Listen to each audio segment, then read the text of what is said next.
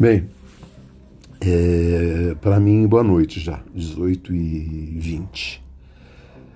Passei o dia na cama hoje por causa da, da, minha, da minha sinusite que ficou perigando ser o Covid, né?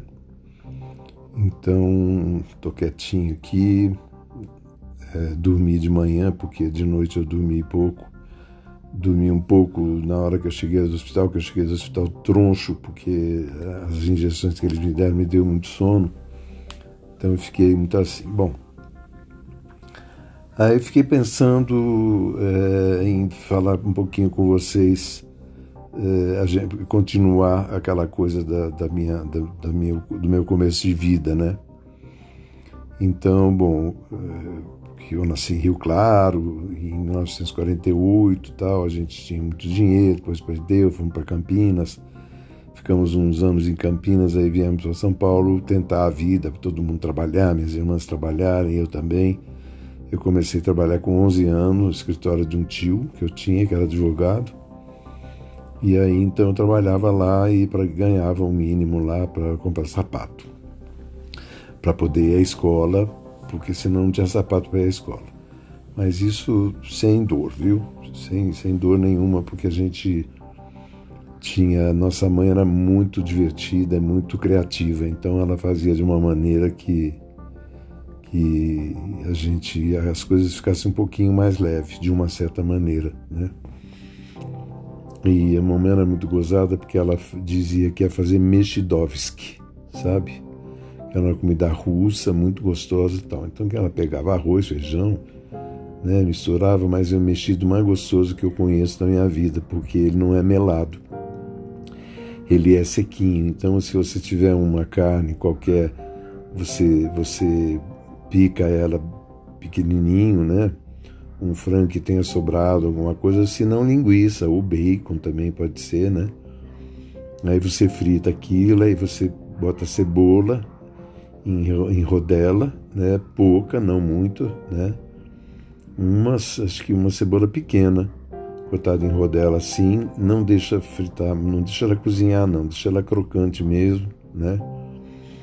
Aí você afasta esse bacon, essa cebola assim na frigideira ou da panela e, e bota uns dois ou três ovos, mexe, né? Aí coloca arroz, o arroz já quente de preferência, e que tem esquentado no micro-ondas, uma coisa assim, aí adiciona uma xícara de, de caroço de feijão.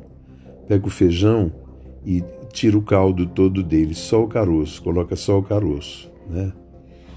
É, aliás, esqueci de dizer, se quiser co colocar uma pimentinha calabresa na hora da, da, da, que ainda tiver a friturinha do ovo com o bacon e a cebola, né?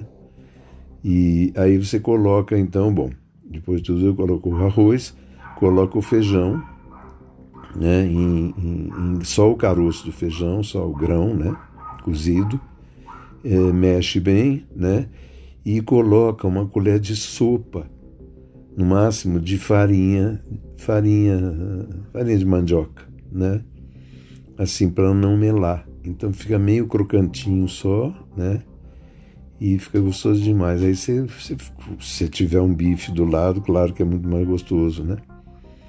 E naquela época a gente não tinha, mas esses mexidovs que era uma maravilha, não era um mexido como a gente faz qualquer assim, não era, ele era tudo medido assim, tudo muito caprichado, né? E nessa época me lembro a gente morava ainda em Campinas quando ela fazia esse Mexidovski, né? Eu estudava num grupo escolar lá, chamava. Ah, não me lembro. Aqui em São Paulo que, que, que eu me lembro. Mas era muito gostoso lá, era uma casona, né, uma casona bem grande assim. E a gente tinha uma empregada que uma vez uma mãe saiu e me deixou com a empregada. Acho que as meninas estavam na escola. E morreu uma amiga dela no dia do casamento da empregada, e ela me levou no colo, né? E ela foi ver a amiga comigo no colo e se botou no pé, nos pés do caixão, assim. Então eu tinha uma vista assim geral do defunto, né? E eu tinha, sei lá, três anos, quatro anos, né? E foi um negócio que eu nunca me esqueço, não me esqueço até hoje. Assim, eu não preciso nem fechar o olho para lembrar daquela cena. E acho que por isso que eu fiquei muitos anos com medo de defunto. Eu fui me livrar disso com, acho que com 50 anos só, né? E tinha um medo de defunto danado, né? Quando eu via as pessoas arrumando o defunto, botando uh, maquiagem de defunto, meu Deus do céu, ficava morrendo de medo. Mas bom, essa época foi uma, uma, época gostosa. Tinha uma padaria na esquina de casa que fazia um pão de semolina que cheirava, acho que isso cheirava Campinas inteira, assim, sabe? Era uma coisa muito gostosa.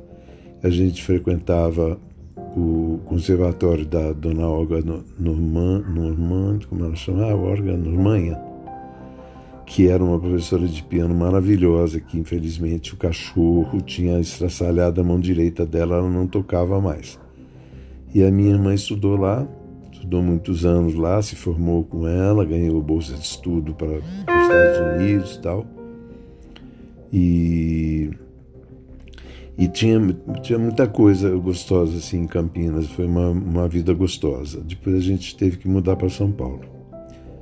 Mas, eh, então, amanhã eu, continuo, eu continuo com essa historinha, tá? Já está com sete minutos o, o podcast, então, então espero que vocês curtam as historinhas aqui, assim, tá bom? Ao mesmo tempo, acho que vai servir para o meu biógrafo, sabe? Ele tem que ler esses podcasts aqui, que ele está fazendo uma biografia minha, o Edson Warren, tá? Então, um beijo para todo mundo. Até amanhã, se Deus quiser. Tchau, tchau.